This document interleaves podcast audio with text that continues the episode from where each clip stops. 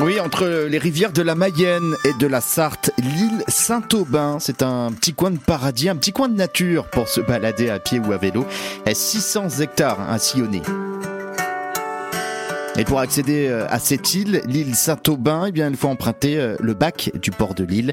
Les enfants adorent d'ailleurs donner un, un petit coup de main aux passeurs pour tirer le câble.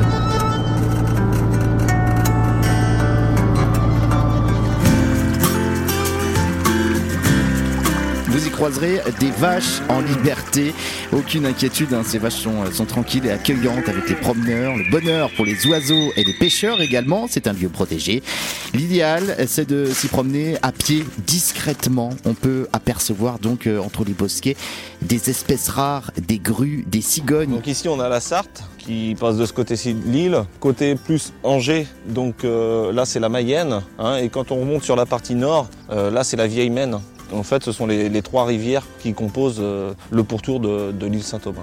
C'est une zone totalement humide puisque ici, si on était là en hiver, on serait sous 2 mètres d'eau. Et au retour, eh bien, on vous conseille de vous arrêter à la guinguette, prendre un petit verre.